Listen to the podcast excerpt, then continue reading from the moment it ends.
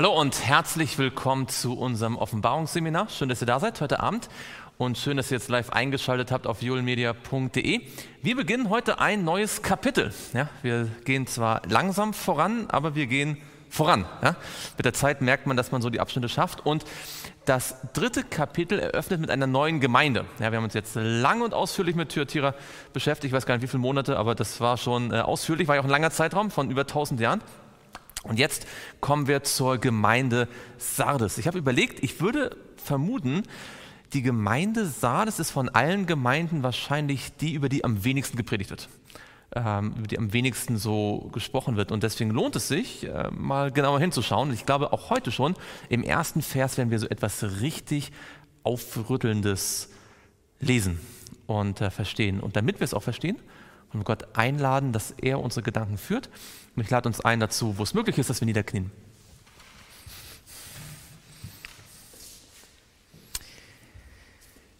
Lieber Vater im Himmel, wir möchten dir Danke sagen, dass wir die Offenbarung haben, dass wir sie lesen können, dass wir sie studieren können, dass du durch deinen Heiligen Geist heute zu mir und zu jedem Einzelnen von uns sprechen möchtest. Wir möchten dich bitten, dass die Botschaft uns wirklich in unserem tiefsten inneren Herzen erreicht, dass wir merken, wie sehr wir dich brauchen, wie sehr wir das Wirken des Heiligen Geistes brauchen in unserem Leben jetzt in dieser Zeit der Weltgeschichte. Wir möchten dich bitten, dass die Botschaft in Offenbarung 3, Vers 1 zu einer persönlichen Botschaft für uns wird. Das alles bitten wir im Namen Jesu, der für uns eintritt. Amen. Schlagt mit mir auf Offenbarung Kapitel 3, Vers 1. Offenbarung Kapitel 3, Vers 1. Das Thema heute ist wirklich super praktisch und enorm wichtig. Bin äh, ganz äh, begeistert über dieses Thema. In Offenbarung 3 und dort Vers 1. Wer mag den Vers mal lesen? Offenbarung 3 und dort Vers 1. Und dem Engel der Gemeinde in Sardes schreibe, das sagt der, welcher die sieben Geister Gottes und die sieben Sterne hat. Ich kenne deine Werke. Du hast den Namen, dass du lebst und bist doch tot. Ganz genau. Wir kommen zur fünften Gemeinde. Wir kommen zur Gemeinde Sardes. Manchmal findet ihr auch Sardis. Im Griechischen heißt es eigentlich Sardeis mit EI. Also das könnt ihr euch aussuchen.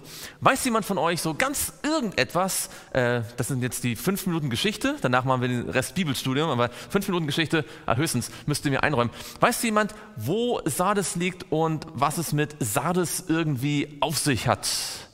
Pergamon weiß man, Pergamon-Altar, nicht wahr? Äh, Laodicea hat man auch schon einiges gehört über diese ganzen Dinge, die dort waren. Aber Sardes, hat, habt ihr irgendwann in eurem Leben schon mal außerhalb der Offenbarung, seid ihr irgendwann auf Sardes gestoßen? Ist jemand etwas über Sardes? Noch nie gehört? Nicht so schlimm.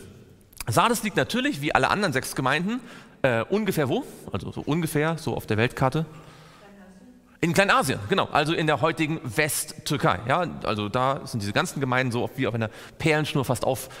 Ähm, Sardes ist von den Gemeinden relativ weit im Zentrum, also Richtung Zentrum der Türkei. Und Sardes war früher eine königliche Hauptstadt, und zwar eines relativ bekannten und wichtigen Königreichs, so gegen Ende der Zeit des Alten Testamentes. Weiß jemand von euch, welches Königreich in Kleinasien, also der heutigen Westtürkei, da sich so in der Zeit von Daniel und davor und kurz danach da so gewesen ist, ja, in der Zeit von Daniel kurz davor? Da gab es einen König, das habt ihr alle schon mal gehört, wenn ihr Daniel 7 studiert habt und habt es nie damit in Verbindung gebracht. Das war die Hauptstadt von Lydien. Schon mal gehört, Lydien? Schon gehört, ja. Vielleicht äh, könnt ihr euch daran erinnern, dass die Meder und Perser, das zweite große Weltreich, drei Nationen erobert haben, nämlich Babylon, Ägypten und das hier. Das ist immer erwähnt und man weiß eigentlich nie, wo es ist, nicht wahr? Das ist in der Westtürkei. Das ist Lydien.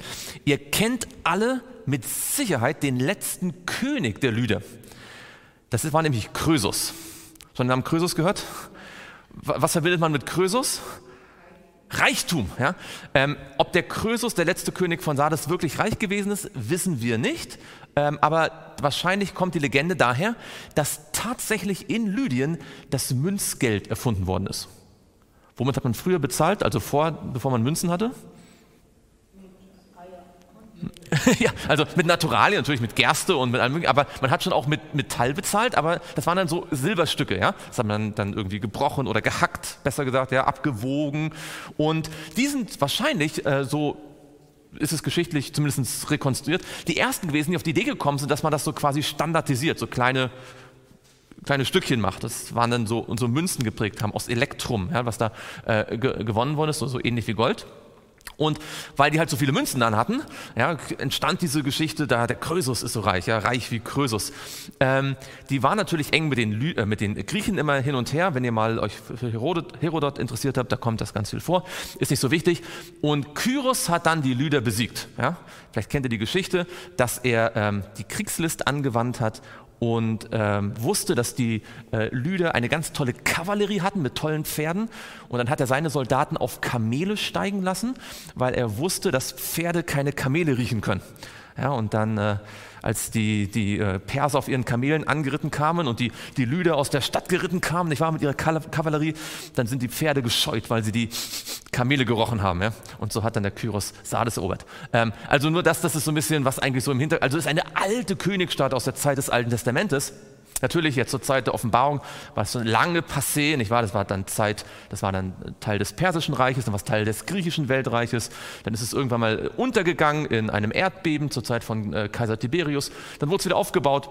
Jetzt war es halt eine von vielen griechischen Städten dort in Kleinasien mit einer großen Mixtur von verschiedenen Völkern, die dort ähm, gelebt haben. Und da war jetzt eine christliche Gemeinde. Also nur, dass ihr mal so ein bisschen äh, euch eine Vorstellung machen könnt, dass Sardes eigentlich mal eine wichtige Stadt war. Ja, das war so richtig, also das war wahrscheinlich mit die berühmteste Stadt von all den sieben Gemeinden da in der Gegend, so vom, vom, von der politischen Bedeutung her oder von der geschichtlichen Bedeutung. Aber natürlich äh, schreibt Johannes die, das Sendschreiben an die Gemeinde Sardes nicht wegen der Vergangenheit. Das interessiert ihn jetzt eigentlich nicht, sondern er schreibt es wegen der Zukunft. Also natürlich wüssten wir auch gern etwas über die Gemeinde von Sardes damals, die christliche Gemeinde. Aber wie viel wird uns in der Apostelgeschichte oder in sonstigen Briefen über die Gemeinde in Sardes berichtet? Nix. Ne? Also bei manchen Gemeinden wie Ephesus, da haben wir den Epheserbrief, ja, oder da kommt man hier und da so ein Stückchen vor. Aber wir wissen jetzt nicht so viel über die Gemeinde Sardes zur Zeit von Johannes. Aber wir haben ja schon gelernt, diese sieben Gemeinden sind ja eigentlich vor allem Symbole, sind Metaphern oder wie kann man sagen, Gleichnisse für die verschiedenen Abschnitte der Weltgeschichte. So müssen wir jetzt im Kopf behalten, diese Gemeinde Sardes, die es damals gab, eine Kirche, eine christliche Gemeinde dort an diesem Ort, die hat Jesus angesehen und gesagt, so wie es bei euch gerade in der Ortsgemeinde los ist, wie es bei euch gerade zugeht, so wird es einmal allgemein in der Christenheit sein zu einem bestimmten Zeitpunkt. Und das wollen wir ein bisschen besser verstehen. Wie immer beginnt es mit einer, mit einer Aussage von Jesus über sich selbst. Wir haben gelernt, in allen Sendschreiben beginnt Jesus immer mit zum Beispiel, das sagt der, der durch die sieben Leuchter geht. Das sagt der, der tot war und lebendig geworden ist. Wie stellt sich Jesus hier in Vers 1 vor? Er sagt, das sagt der, welcher? Welcher? Ja, die sieben Geister Gottes und die sieben Sterne. Das ist interessant. Ähm, das, ist, das darf man nicht überlesen. Er sagt also, die sieben Geister und die sieben Sterne. Beides ist relativ bemerkenswert, wenn ihr die letzten Monate gut aufgepasst habt. Ähm, wir haben nämlich gelernt, okay, fragen wir andersrum. Hat es denn eins von den beiden schon mal gegeben, irgendwo hier in den Sendschreiben? Ja. Welches von den beiden? Geister. Hm? genau. Es, Jesus hat schon einmal gesagt, ich bin der, zu einer Gemeinde, ich bin derjenige, der sieben Sterne in der Hand hat. Und zwar zu welcher Gemeinde? Mm, mm, mm. Schaut mal, schaut mal, die sieben Gemeinden, also die, die in den äh, Ephesus, Smyrna, Pergamus, Thyatira, wo finden wir schon mal, dass er sagt, ich habe sieben. Ephesus, genau. Also, da werden wir gleich noch drüber sprechen. Das ist, das kommt zum zweiten Mal vor. Ja, bisher hatten wir immer verschiedene Attribute, die Jesus hat, und es waren jedes Mal andere. Hier kommt zum ersten Mal etwas vor, was schon mal vorkam, ja, die sieben Sterne. Ähm, und wo kam, und diese ganzen Attribute, woher kommen die eigentlich? Also denk, äh, hat sich Jesus die einfach ausgedacht oder womit hängen diese ganzen Attribute von Jesus zusammen? Er stellt sich ja jeder Gemeinde anders vor, aber woher nimmt er das jeweils? Wo kam das alles schon mal vor? Nur, dass wir das im Hinterkopf behalten. Ja? Aus Offenbarung Kapitel 1 bei der Beschreibung von Jesus selbst. Genau, in Offenbarung 1, als Jesus auf Patmos erschienen ist, bevor er sagt, schreibe das nieder, da wird gesagt, dass Jesus durch die sieben Leuchter ging, dass Jesus tot war und lebendig war, dass er sieben Sterne in der Hand hat und so weiter. All das wird jetzt in den Sendschreiben immer wieder aufgegriffen. Das auch? Schaut mal, in welchem, in welchem Vers in der Selbstbeschreibung von Jesus ab Offenbarung 1, Vers 11 oder 12, besser gesagt, wird gesagt, dass Jesus die sieben Geister hat.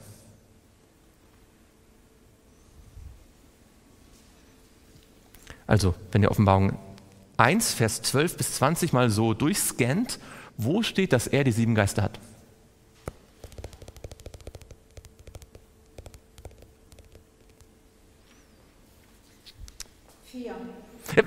Moment, Moment.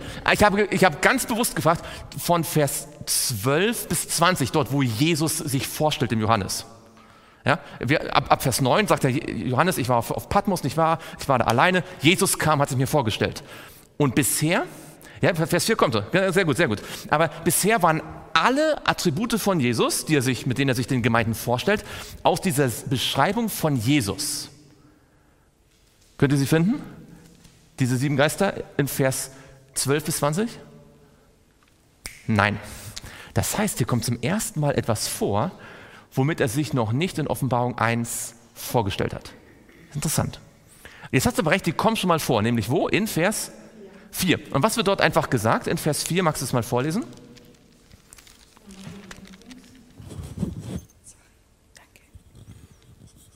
Johannes an die sieben Gemeinden, die in Asia sind Gnade sei mit euch und Friede von dem, der da ist und der da war und der da kommt und von den sieben Geistern, die vor seinem Thron sind. Und Vers 5 noch? Und von Jesus Christus, dem treuen Okay, Zeug. danke, danke, danke. Da wird also gesagt, ganz am Anfang, das war nur der Gruß, mit dem Johannes die Offenbarung beginnt. Er sagt, ich grüße euch alle und zwar, ich grüße euch von wem? Von? Jesus Christus. Am Ende Jesus Christus, genau. Dann, der da war, der ist und der kommt. Was ist, wer ist das? Ne, also wenn er sagt, nochmal ganz kurz, er sagt, ich grüße euch von dem, der war, der ist und der kommt und von den sieben Geistern und von Jesus Christus. Dann ist der, der war, ist und kommt, der Vater, oder? Er sagt, ich grüße euch von dem, der war und ist und kommt und ich grüße euch von den sieben Geistern und ich grüße euch von Jesus Christus. Alle drei. Der Vater, Jesus Christus und der Heilige Geist. Die sieben Geister Gottes, wenn wir gleich noch ein bisschen ausführlicher studieren, haben natürlich etwas zu tun mit dem Heiligen Geist. Da in Offenbarung 1, Vers 3 und 4 kommen sie schon mal vor. Wir gehen mal ein bisschen weiter in Offenbarung. Die kommen nämlich öfter vor hier am Anfang der Offenbarung. Schaut mal mit mir in Offenbarung 4. Offenbarung 4 und dort Vers 5. Offenbarung 4 und dort Vers 5. Da ist Johannes dann etwas später in der Vision im himmlischen Tempel. Und er sieht den Thron Gottes. Und vor dem Thron Gottes sieht er etwas stehen. Nämlich in Vers 5, wer mag das lesen von Offenbarung 4? Und von dem Thron gingen Blitze und Donner und Stimmen aus, und sieben Feuerfackeln brennen vor dem Thron, welche die sieben Geister Gottes sind. Genau, die sieben Geister werden in der Vision am Thron Gottes wie dargestellt. Wie werden sie dargestellt? Hm? Genau, und zwar wie viele? Wie viele Feuerfackeln? Sieben. Sieben Feuerfackeln. Jetzt, wenn ihr an die Offenbarung denkt, sieben Fackeln. Was machen Fackeln? Sie leuchten. Gibt es noch irgendwo in der Offenbarung sieben Leuchter? Wo gibt es sieben Leuchter in der Offenbarung? Ja, in der Offenbarung erstmal noch das ist gut, aber in der Offenbarung? Genau, in Offenbarung 1, da geht ja Jesus zwischen den sieben Leuchtern, oder? Er geht zwischen den sieben Leuchtern. Und wofür stehen die sieben Leuchter? Sieben Gemeinden. Ah, genau. Die sieben Gemeinden sollen ja Leuchter sein. Halten wir es im Hinterkopf, nicht wahr? Und da haben wir damals, als wir das studiert haben, gesagt, im Himmel, der Heilige Geist am Thron Gottes wird beschrieben als sieben Feuerfackeln. Die Gemeinde Gottes auf der Erde wird beschrieben als sieben Leuchter, um deutlich zu machen, es gibt eine untrennbare Verbindung zwischen dem Heiligen Geist und der Gemeinde. Denn wann ist die christliche Gemeinde gegründet worden? Wodurch? durch die Ausgießung des Heiligen Geistes. Als zu Pfingsten der Heilige Geist vom Himmel kam, sozusagen eine Verbindung zwischen dem Thron Gottes und der Gemeinde auf Erden geschaffen hat, da begann die Gemeinde zu leuchten. Petrus hat gepredigt und 3000 Menschen haben sich bekehrt. Ja? Das ist das Leuchten der Gemeinde. Und immer dann, wenn die, der Heilige Geist und die Gemeinde zusammenarbeiten, dann leuchtet sie. Das ist die Idee. Ja? Sieben Feuerfackeln, das Wirken des Heiligen Geistes. Aber jetzt gibt es noch was Interessantes, denn Jesus sagte hier, ich bin derjenige, der die sieben Geister hat. Ja? Da gibt's, also Jesus sagt nicht einfach nur, es gibt sieben Geister und ihr braucht die sieben Geister. Er sagt, ich bin derjenige, der die sieben Geister hat. Und wenn ihr in Offenbarung 4 noch seid und einfach zu Offenbarung 5 weitergeht, dann stellt ihr fest, dass dort die sieben Geister schon wieder vorkommen. Und zwar in Offenbarung 5 und dort Vers 6. Offenbarung 5 und dort Vers 6. Wer mag das lesen? Und ich sah mitten zwischen dem Thron. Ja, genau, danke.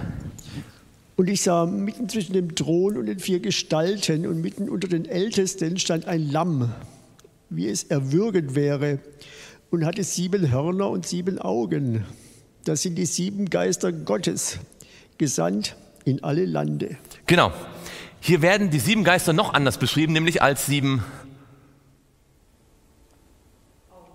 Augen und als sieben Hörner. Aber das Entscheidende jetzt hier ist, sie, diese Hörner und Augen sind an was?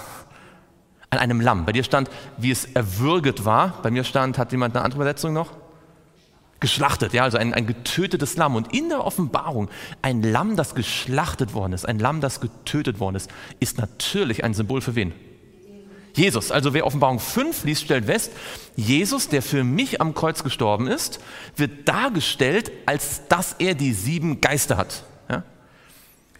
Jesus sagt hier in der, Gemeinde Sardes, ich bin der, der die sieben Geister hat.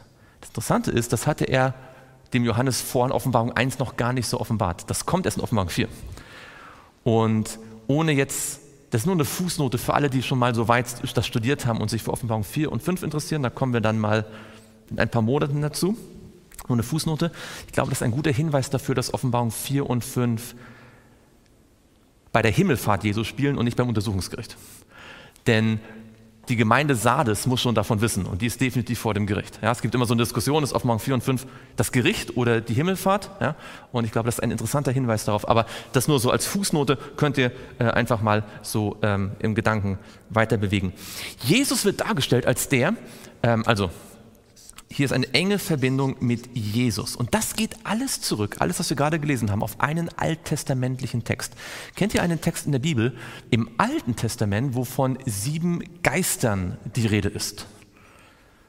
Also, da steht nicht sieben Geister, da wird gesagt, der Geist des und der Geist des und der Geist des und der Geist des. Und wenn man zusammenzählt, ist es siebenmal. Siebenmal.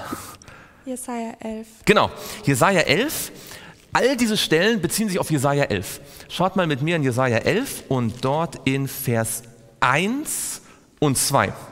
Jesaja 11, Vers 1 und 2. Da heißt es, ja?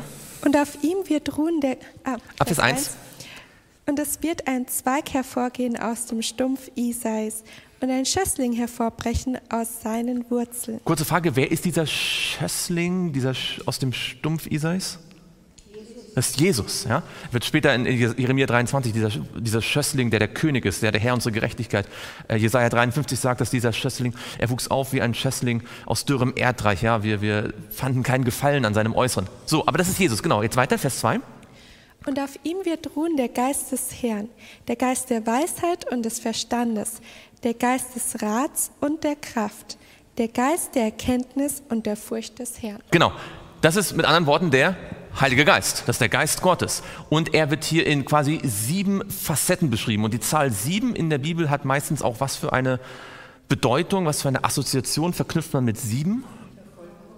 Vollkommenheit, Heiligkeit. Ja, Gott hat die Welt in sieben Tagen vollendet. Der siebte Tag ist geheiligt. Ja, das ist der Heilige Geist sozusagen in Vollendung, könnte man sagen. Das ist ein interessantes Bild, ja, dass da, wenn ihr euch das vorstellt, dass so ein Stumpf, so ein Baumstumpf ist abgeschnitten, da kommt so ein kleiner Zweig raus. So ein kleiner Schössling. Sieht eigentlich relativ schwach aus. Sieht nicht so aus, als ob er irgendwas aushalten könnte, aber auf ihm ruht nicht einfach nur der Geist Gottes, sondern siebenfach.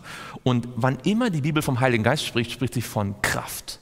Die Bibel sagt, Jesus ist mit dem Heiligen Geist und mit Kraft gesalbt worden. Ja, wann immer der Heilige Geist auf die Richter kam, auf die Könige, haben sie die Feinde in die Flucht geschlagen. Mit anderen Worten, hier ist die ganze Kraft des Evangeliums auf Jesus, in Jesus. Denn was sagt Paulus? Das Evangelium ist was? Es ist eine er sagt, ich schäme mich des Evangeliums nicht, denn es ist Gottes Kraft zur Errettung für jeden. Ganz genau. Wir sehen also, dass Jesus mit dem Heiligen Geist in besonderer Weise erfüllt war. Und wir wissen ja, wann Jesus mit dem Heiligen Geist gesalbt worden ist, oder? Wann ist am Jordan? Was fand da eigentlich noch statt? Seine Taufe. Nun, war Jesus vorher nicht mit dem Heiligen Geist erfüllt? Also selbstverständlich, ja. Er war, hat ein sündloses Leben gelebt, seine, die knapp 30 oder ungefähr 30 Jahre seines Lebens, bevor er getauft worden ist. Das, man, man schafft nicht einen einzigen Tag sündlos zu leben, nicht eine einzige Minute ohne den Heiligen Geist. Er war die ganze Zeit vom Heiligen Geist erfüllt. Die Bibel sagt, er nahm, nahm zu an Weisheit und Gnade bei Gott und den Menschen. Was war also dann das Besondere seiner Salbung mit dem Heiligen Geist? Was war dann nach seiner Taufe anders als vor seiner Taufe? Er hat sein Werk begonnen. Er hat angefangen, das Evangelium zu predigen. Das, was war das allererste, was er gemacht hat? Genau. Was macht ein König, wenn ihr im Alten Testament schaut? Ein König wird mit dem Heiligen Geist erfüllt, ein Richter wird mit dem Heiligen Geist erfüllt. Was ist das Erste, was er macht? Was, na, na, ja, vielleicht, nein, aber wenn es heißt, Jephtha, der Geist kam auf Jephtha, der Geist kam auf Simson, der Geist kam auf Othniel, der Geist kam ja, ja, aber wenn, wenn, es heißt, der Geist kam auf diese Richter und auf diese Könige, was haben die dann immer sofort gemacht? Das heißt, der Geist kam auf, auf, auf, auf Simson, was hat er dann gemacht? Ja, er hat Feinde besiegt. Der Geist kam auf Saul und er hat die ganze Armee in die Schlacht geführt. Der Geist kam auf Jephthah und er hat die Feinde besiegt. Der Geist kam auf Jesus und war das, was war das allernächste, was er gemacht hat? Er hat Krieg gegen den Feind schlechthin geführt, nicht gegen die Römer. Nicht gegen die Perser, sondern gegen den Satan. Das war das allererste, weil er wirklich König war. Er ist der König der Könige. Er führt Krieg gegen den Satan und als er den in der Wüste besiegt hat, beginnt er, dem Satan seine Anhänger zu rauben. Er beginnt sein Reich auszubreiten, ja? und zwar von Herz zu Herz, von, von Wohnung zu Wohnung, von Familie zu Familie, von Heilung zu Heilung. Und er fängt es an und wann soll es beendet sein? Bis das Reich Gottes an die ganze Welt gegangen ist. Deswegen sagt die Bibel, wenn das Evangelium vom Reich Gottes, also von der Königsherrschaft Jesu, gepredigt wird bis an, die, an das Ende der Welt, dann kommt Jesus wieder, nicht wahr, um sein Reich in Besitz zu nehmen. Das ist ein fantastisches Thema. Aber was ich damit sagen wollte, ist, Jesus mit dem Heiligen Geist gesalbt, hat angefangen, die Wahrheit vom Evangelium zu predigen. Ja? sozusagen Krieg zu führen gegen den Satan, mit anderen Worten, ja? Ähm, und dem Satan äh, seine Untertanen zu entreißen. Und die Bibel sagt, schaut mal mit mir in Johannes Kapitel 1, dass Jesus nicht nur selbst mit dem Heiligen Geist erfüllt war, um das zu tun, sondern in Johannes 1 und dort in Vers 33. Johannes 1, Vers 33, da sagt hier Johannes der Täufer, und ich erkannte ihn, also Jesus, äh, ich erkannte ihn nicht, aber der mich sandte, mit Wasser zu taufen, der sprach zu mir, der, auf den du den Geist herabsteigen siehst, herabsteigen und auf ihm bleiben siehst, der ist, der wie tauft? Mit dem Heiligen Geist. Äh, Johannes der Täufer hat Menschen im Wasser getauft. Und wie hat er sie getauft? Also wie wurde ein Mensch getauft? Wurde er mit so Wasser angespritzt? wurde er angesprenkelt. Er wurde, sein ganzer Körper, sein ganzes, seine, seine, ganze Person wurde in das Wasser hineingetaucht, sodass als sie rauskam, voller Wasser war. Ne? Jetzt, wenn wir die Analogie nehmen, was heißt das über die Taufe mit dem Heiligen Geist? Heißt das, dass Jesus uns einfach so ein bisschen Heiligen Geist geben möchte? So, du brauchst noch ein bisschen Kraft für dein Leben. Er möchte, dass unser ganzes Leben vom Heiligen Geist erfüllt ist. Und jetzt können wir uns überlegen, was passiert, wenn ein Gläubiger mit dem Heiligen Geist erfüllt ist. Wir sehen ja, was äh, passiert ist, als Jesus den Heiligen Geist bekommen hat. Er hat angefangen, das Reich Gottes zu verkündigen. In Kraft und Vollmacht.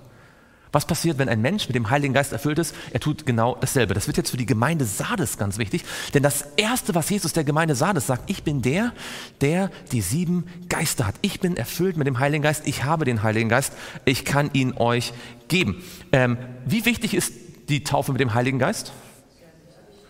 Sie ist lebensnotwendig, denn Jesus sagt, es sei denn, dass ein Mensch durch Wasser und Geist getauft wird, sonst kann er nicht das Reich Gottes sehen. Ja, das ist die Bedingung. Wir brauchen den Heiligen Geist, um das Reich Gottes sehen zu können. Schaut mal mit mir in äh, Johannes 15. Jesus hatte viele Themen, über die er gesprochen hat. Wisst ihr, was sein Lieblingsthema war?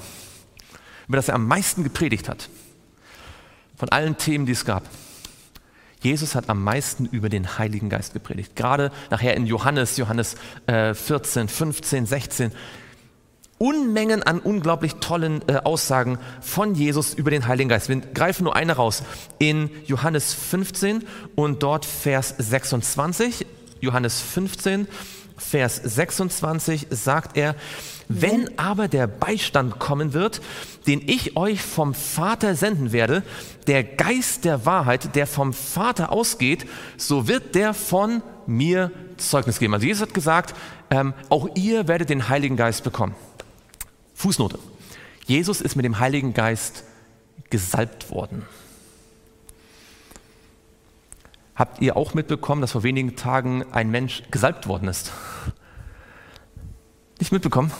Die ganze halbe Welt hat es mitbekommen. Das britische Königshaus ist noch das einzige Könighaus in der Welt, das bei einer Königskrönung noch eine Salbung durchführt. Ja, und die ist so heilig angeblich, dass sogar immer noch, wie vor 70 Jahren, bei der Salbung von Charles, da wurden dann so, so Wände aufgestellt, dass man es nicht gesehen hat, wie er gesalbt worden ist. Äh, wisst ihr, womit der Charles gesalbt worden ist? Er wird mit Salböl, er wurde mit Salböl gesalbt und zwar mit Öl direkt von Oliven aus Jerusalem. Nach ganz spezieller Rezeptur, gesalbt, äh, gesegnet vom Patriarchen von Jerusalem. Also da hat man da in Jerusalem vom, Berg, vom Ölberg Oliven genommen, zerstampft, ein paar Sachen dazu genommen, dann hat der Patriarch von Jerusalem das gesegnet, dann wird das nach England gebracht und damit ist der Charles ge, gesalbt worden. Ja? Riesen, Riesensache. Ja? Das ist der, der, einzige Königreich noch in der Welt, wo eine echte Salbung wie vor 1200 Jahren im Mittelalter stattfindet. Zum Teil auch mit mittelalterlichen Geräten. So, und was jetzt äh, sehr interessant ist, ähm, Jesus ist auch gesalbt worden.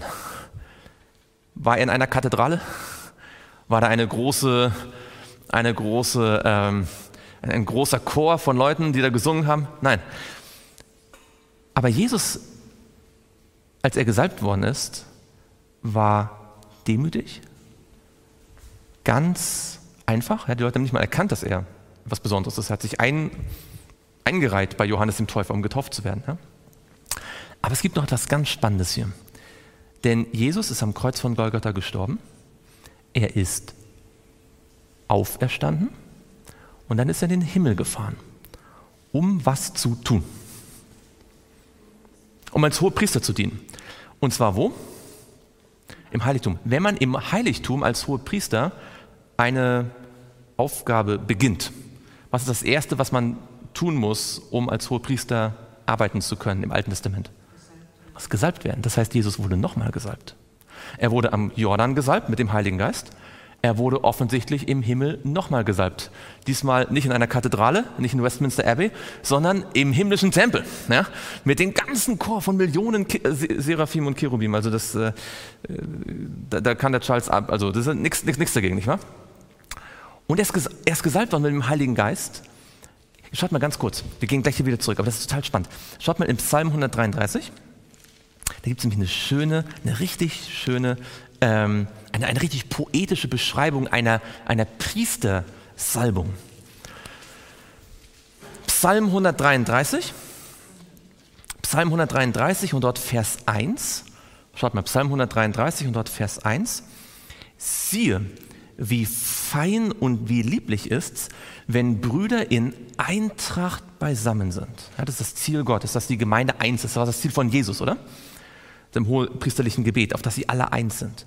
Wie das feine Öl auf dem Haupt, das herabfließt in den Bart, den Bart Aarons, das herabfließt bis zum Saum seiner Kleider. Wer war Aaron? Aaron war? Hohepriester. Hier wird quasi symbolisch die, die, die also so poetisch die Salbung von Aaron dargestellt. Wo, wo beginnt die Salbung? Wo kommt das Öl zuerst? Auf den Kopf. Und was macht dann das Öl? Es fließt herab. Den Haaren, auf, das, auf die Schulter, in den Bart, ja, den ich jetzt nicht habe, aber fließt da alles rein. Ja. Und äh, wo fließt es dann hin nach den Gesetzen der Schwerkraft? Zu den Füßen, genau. Aber die Füße sind nicht so groß, dass sie alle Tropfen auffangen, oder? Wo fließt es dann hin? es tropft auf den Boden. Und dann der nächste Vers sagt, wieder Tau des Hermon, der herabfließt auf die Berge Zions, denn dort hat der Herr den Segen verheißen. Wo ist Zion? Äh, welche Stadt liegt auf den Bergen Zions? Jerusalem. Dort hat der Herr den Segen verheißen, Leben bis in Ewigkeit. Als Jesus in den Himmel aufgefahren ist, um dort gesalbt zu werden. Was hat er seinen Jüngern gesagt? Wo sollen sie bleiben? In Jerusalem.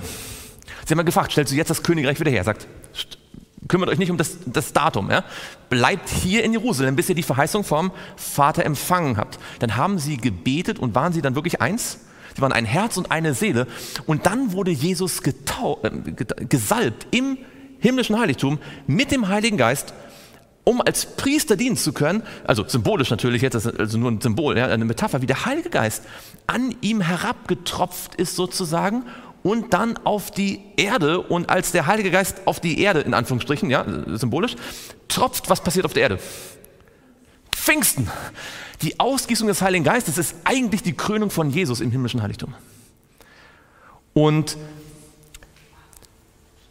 stellt euch mal vor, glaubt ihr, der, der, der, also womit wohl niemand, also der, der Charles hat niemanden noch mitsalben lassen von seinen Untertanen, oder? Er hat nicht gesagt, okay, ich werde gesalbt, wer möchte noch gesalbt werden, oder? Aber Jesus sagt, ich werde gesalbt, wer möchte auch noch gesalbt werden? Was sagt die Gemeinde? Er sagt in der Gemeinde Laodicea, wer überwindet, der wird mit mir auf meinem Thron sitzen, so wie auch ich mich mit meinem Vater, also überwunden habe und so weiter. Wer überwindet? Jesus ist ein König, der uns Mitkönig sein lassen. Also er sagt, ihr könnt Könige er ist König, wir dürfen Mitkönig sein. Er ist Priester, wir dürfen Mitpriester sein. Wir dürfen mit ihm auf dem Thron sitzen. Er ist nicht wie die Könige dieser Welt, die alles für sich haben wollen, nicht wahr? Als Diktatoren, Tyrannen äh, uns unterdrücken. Er ist ganz anders. Und was ist passiert, als die Gemeinde mit dem Heiligen Geist erfüllt worden ist, als Jesus gesalbt worden ist im himmlischen Heiligtum? Was haben sie gemacht? Sie sind raus. Sie haben geleuchtet, oder? Das ist genau der Punkt. Sie haben geleuchtet. Jetzt müssen wir noch ganz kurz uns anschauen, was das alles bedeutet für die Gemeinde Sardes. Wir haben gesehen, was sagt Jesus zur Gemeinde Sardes? Ach übrigens, nur ganz kurz, das haben wir schnell zusammengefasst. Die sieben Sterne in seiner Hand, die kennen wir schon, die haben wir schon studiert, nicht wahr? Die sieben Sterne sagt Offenbarung 1, Vers 20. Ja, ganz kurz mal schauen, Offenbarung 1, Vers 20, diese Sterne sind ein Symbol für wen oder was? Offenbarung 1, Vers 20.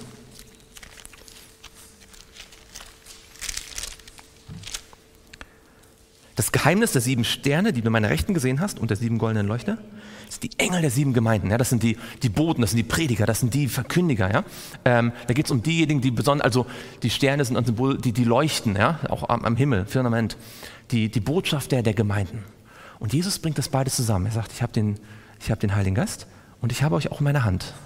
Jetzt, was ist das Problem in der Gemeinde Sardes? Er sagt, ihr habt einen Namen, dass ihr lebt und ihr seid tot. Das heißt, da gibt es einen krassen Unterschied zwischen der, dem Anspruch und der Realität. Ihr habt einen Namen, dass ihr lebt, aber ihr seid tot. Was braucht man, wenn man tot ist? Hm? aber äh, aus Gottes Perspektive, wenn man tot ist, was braucht man? Leben. Man braucht eine Auf. Ja, also man braucht eine Auferweckung. Wir reden öfter über Erweckung, ja? aber Erweckung funktioniert nur dann, wenn ich verstehe, ich bin geistlich tot. Jetzt, möchte ich kurz darauf eingehen, was eigentlich, also welche Zeitepoche das hier ist. Ähm, wir haben ja schon ein bisschen vorgearbeitet, nicht wahr? Wir haben ja gesagt, davor ist die Gemeinde Thyatira und die Gemeinde Thyatira, da ist die, Gemeinde, da ist die Frau Isabel, ja? Die Isabel ist ein Symbol für die römische Kirche, nicht wahr, im Mittelalter, äh, über die 1260 Jahre. Und die ging nochmal von wann bis wann? Nur, dass wir es kurz noch in Erinnerung haben, für alle, die da schon waren. Von? Hm? Irgendjemand? Von? Genau, 538 bis 1798. Und da haben wir gesagt, das ist die Zeit für Thyatira, ja, bis, bis hier äh, kurz ans Ende des 18. Jahrhunderts. Ihr werdet feststellen, es gibt immer wieder auch Ausleger, die sagen, ah, nein, nein, nein, nein, nein, Thyatira ist kürzer, einige Jahrhunderte kürzer und endet schon bei der Reformation. Ja? Der Hauptgrund dafür ist, dass sie sagen, die Reformation ist so ein beeindruckendes, großes, wichtiges und einschneidendes Ereignis gewesen, das muss irgendwo hier besonders hervorgehoben sein. Ja? Das kann ich zwar nachvollziehen, nur das Problem ist, wenn wir jetzt diese Texte lesen in Sardes, werden wir feststellen, das passt nicht zur Reformation. Wir haben gesehen, in Thyatira gibt es einige Hinweise auf die Reformation, wie zum Beispiel, deine späteren Werke sind mehr als die ersten, ja, oder ich lege keine weitere Last auf euch. Da ist diese Idee von Entwicklung von Reformation ist da drin, ja, und die Reformation ist ganz wichtig, ist keine Frage. Aber konnte man, konnte man 1517 oder 1520, als Luther vor dem, dem Reichstag steht, konnte man sagen über die Gemeinde Gottes, du hast einen Namen, dass du lebst und bist tot? Nein, ja, weil, also die römische Kirche war nie Gemeinde Gottes, ja, die kann schon gar nicht gemeint sein. Und die Gemeinde Gottes zu dem Zeitpunkt war ja gerade am Aufbrechen, da war ja gerade Reformation, da war ja gerade Erweckung, das hat sich ja ausgebreitet wie ein Lauffeuer. Das passt nicht dazu. Aber wenn wir ein bisschen jetzt weitergehen ins Jahre 1798 und einmal so ein bisschen uns vergegenwärtigen, was war denn dort los in der Christenheit? Fragen wir erstmal, was war los mit der römischen Kirche 1798? Der Papst Pius Genau, der sechste wurde gefangen, vorübergehend erstmal aus dem Sichtfenster, weil sie nach Offenbarung 13 was erhält? Eine tödliche Wunde. Ja, die, die, wird wieder heil, aber momentan nicht. Das heißt, die, die römische Kirche ist schon mal hier aus dem, aus, dem, aus dem Blickfeld. Wer bleibt denn noch übrig? Wer ist die Gemeinde Gottes im Jahre 1798? Der Protestantismus, okay, danke schon. Und da gibt es viele Protestanten. Ja, es gibt die, die Methodisten und die Calvinisten und die, äh, die, die Lutheraner und, und, und wie sie alle heißen. Ja, es gibt die verschiedenen protestantischen Kirchen. Wir bleiben mal im Begriff Protestantismus. Weil Jesus sagt ja, du hast einen Namen, dass du lebst. Warum heißen denn die Protestanten Protestanten? Jetzt bin ich mal gespannt. Weil sie gegen den Papst protestieren. Fast. Haben, also es, es, es, stimmt schon, dass sie auch gegen den Papst protestiert haben, aber deswegen heißen die Protestanten nicht Protestanten. Obwohl sie das natürlich auch gemacht haben, aber deswegen ja, und zwar, ihr kennt ja vielleicht, wenn ihr ein bisschen die Geschichte von Luther kennt, ich wüsste, es ging über mehrere Jahre, dann gab es den Thesenanschlag und dann gab es die Disputation und dann gab es den vor dem Reichstag 1521. Aber auch dann, 1521, als Luther gesagt hat, hier stehe ich, ich kann nicht anders, Gott helfe mir, hießen sie noch nicht Protestanten. Und zwar gab es ein paar Jahre später, könnt ihr alles nochmal nachlesen im Buch Vom Schatten zum Licht, einen Reichstag in Speyer. Und bei diesem Reichstag in Speyer haben sich die, die, die römischen äh, Vertreter überlegt, wie können wir das Ganze eingrenzen, weil man hatte gemerkt, das war wie ein Lauffeuer, man hatte gesehen, man kann es nicht mehr auslöschen. Es, es war schon zu tief in bestimmten Teilen Deutschlands verankert, in Sachsen zum Beispiel, man konnte es nicht mehr auslöschen. Jetzt hat man sich überlegt, okay, wie kann man es ja vielleicht aufhalten, indem man einen Kompromiss macht und sagt, das ist der Kompromiss, ihr dürft glauben, wie ihr wollt, in eurem Königreich oder in eurem Fürstentum. Dafür verpflichtet ihr euch, nicht mehr zu missionieren und nicht mehr woanders hinzugehen. Wir lassen euch leben, wir lassen euch den Glauben, wie er ist. Ja, ihr könnt eure Glaubensfreiheit haben in eurem Gebiet. Gleichzeitig müsst ihr dann versprechen, dass ihr nirgendwo anders geht, hingeht, nicht mehr nach Bayern oder so, irgendwo anders, so nach Italien und dort Mission macht. Ja? Da dachten sie, das war ein, ein guter Kompromiss. Ja? Und dann sind fünf Fürsten aufgestanden, die alle schon lutheranisch waren, lutherisch waren. Und die haben gegen diesen Kompromiss protestiert. Das ist der Protest. Und seitdem heißen sie Protestanten. Gar nicht unbedingt, weil sie gegen das Papsttum protestiert haben, haben sie so gemacht. Die Protestanten hießen Protestanten, weil sie gegen einen Kompromiss protestiert haben. Und was wäre der Kompromiss gewesen? Genau, der Kompromiss wäre gewesen, du kannst Lutheraner sein, darfst es aber nicht weitergeben. Du kannst deinen eigenen Glauben haben, darfst aber nicht missionieren, du darfst ihn nicht weitergeben. Aber was waren die Gemeinden? Sie waren Leuchter, ja? Sie sollten leuchten. Und deswegen haben sie gesagt, das tun wir nicht. Das heißt, jeder, der sich Protestant nennt, vom Herzen, ist jemand, der sagt, ich protestiere dagegen, dass man mir verbietet, meinen Glauben weiterzugeben. Dagegen protestiere ich. Ja? Ist im Grunde genommen eigentlich egal, ob es jetzt vom, vom, vom, vom Papsttum kommt, wie das historisch war, oder woanders. Und jetzt sagt Jesus 1798, du hast einen Namen, dass du lebst, ja, dass du aber in Wirklichkeit bist du tot. Du machst genau das Gegenteil von dem, was du eigentlich vom Namen sagst. Der Name sagt, wir möchten gerne das Evangelium weitertragen. Und weiß jemand von euch so ganz, ganz bisschen über kirchengeschichtlich, Ende des 18. Jahrhunderts, wie war so der Zustand der Gemeinden in Bezug auf die Mission? Man hatte seit Beginn der Reformation im Grunde genommen fast gar keine Mission gemacht. Das Christentum war ungefähr immer noch in den gleichen Gebieten, wo es zur Zeit von Luther gewesen ist. Es war mittlerweile so schlimm geworden, dass als ein junger Mann aufstand und gesagt hatte, ich möchte nach Indien gehen, das war äh, in England, und möchte Missionar sein, da hat man ihm gesagt, auf einer großen Synode, an der Sitzung, setz dich wieder hin, junger Mann. Wenn Gott die Heiden erreichen will, dann kann es auch ohne dich tun. Und ihr wisst vielleicht, das ist dann die Zeit, und das werden wir sehen, wenn wir jetzt die Botschaft an Sardes studieren, was Jesus ihnen anbietet, wo es einige Leute gibt, die sagen, so geht es nicht weiter. Wir müssen das Evangelium in die Welt bringen. Wo dann tatsächlich Menschen beginnen, weil der Zustand so katastrophal ist, weil das Evangelium sich gar nicht verbreitet, dann beginnt die große Missionsbewegung. Ja, dann beginnt das, das große 19. Jahrhundert der Missionare. Ja, das, das, wenn wir uns alles im Einzelnen anschauen. Warum? Weil die Gemeinde Gottes an einen Punkt gekommen ist, wo sie zwar noch protestantisch heißt, aber das, was der Name eigentlich ausdrückt, gar nicht mehr auslebt. Wie ist es dazu gekommen? Also, eine Hauptgründe war, man hat sich intern gestritten, ja, jeder hat mit dem anderen theologische kleine Meinungsverschiedenheiten gehabt über alles Mögliche.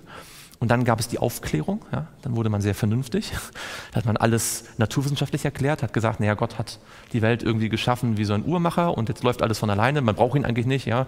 Schön, dass es ihn mal gegeben, also dass es ihn gibt, aber ähm, man hat nicht mehr so das direkte Eingreifen Gottes im eigenen Leben gesehen. Das war alles natürlich erklärt, war alles Folge von Naturgesetzen. Ja.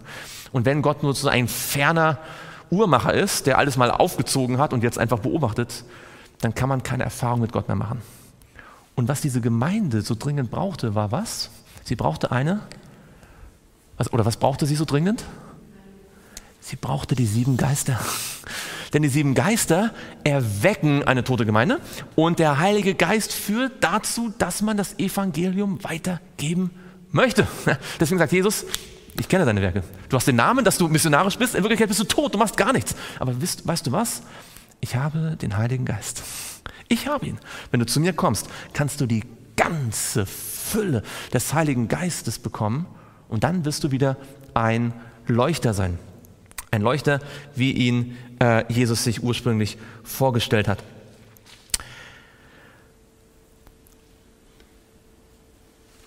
Ellen sagt übrigens, dass die Botschaft an die Gemeinde Sardes auch auf die Gemeinden unserer Zeit anzuwenden ist.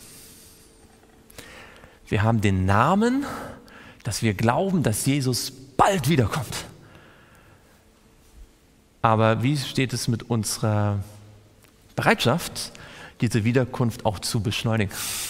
Ihr hinzugehen. Ja? Wir können natürlich sagen, ach, die, die Protestanten damals, ja, wie, wie, wie, können die nur? Ja?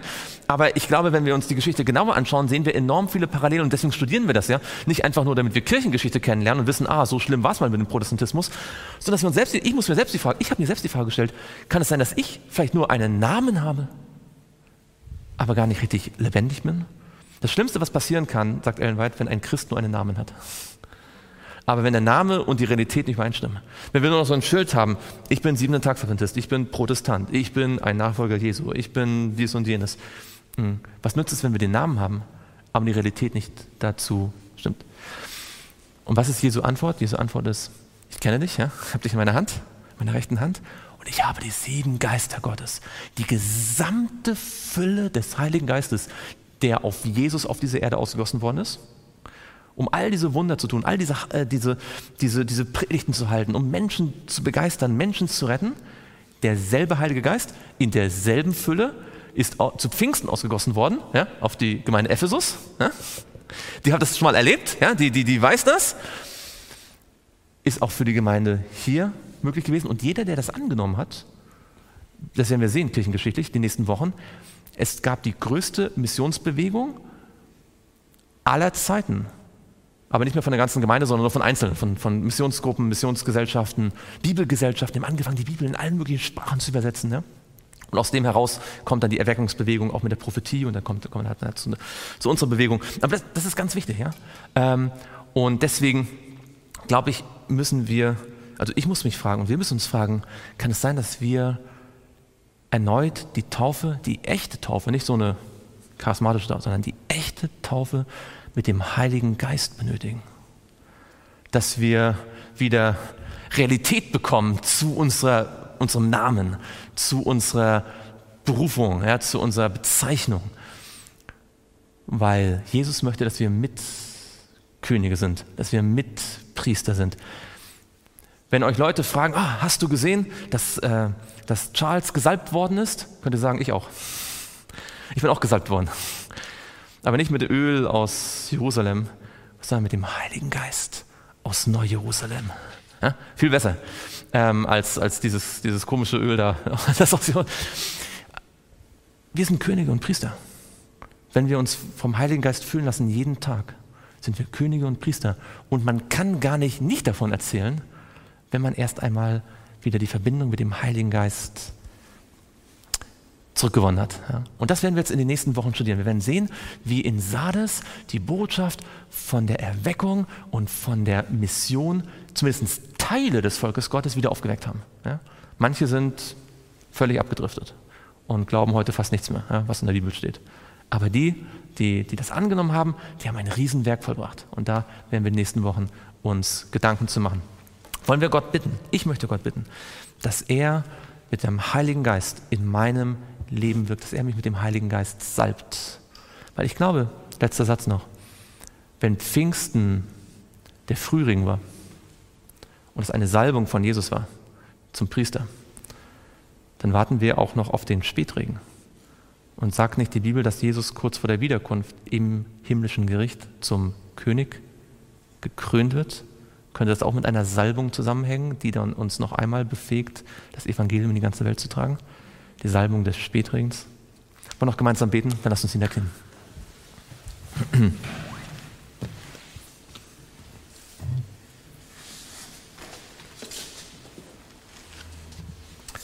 Lieber Vater im Himmel, danke so sehr. Danke für dein Wort und danke für die Ermutigung, die wir haben dürfen, dass mit der Erfüllung mit deinem Heiligen Geist wir vorwärts gehen können, ein Licht sein können und dieses Werk abschließen können. Herr, bitte hilf uns, dass wir uns selbst hinterfragen, dass wir uns unsere eigenen Herzen hineinschauen und uns von deinem Wort spiegeln lassen, ob wir nur einen Namen haben oder ob wir wirklich echte Nachfolger sind. Wir möchten dich bitten, dass du uns buchstäblich mit deinem Heiligen Geist erfüllst, dass wir eine Begeisterung haben, das Evangelium in die Welt zu tragen, anderen Menschen davon zu erzählen. Danke, dass wir Mitkönige und Mitpriester sein dürfen. Und vergib uns, wenn wir unseren Auftrag aus den Augen verloren haben. Gib, dass wir uns wieder vollständig darauf konzentrieren, damit auch wir ein Licht sein können in dieser dunklen Welt. Das bitten wir im Namen Jesu. Amen.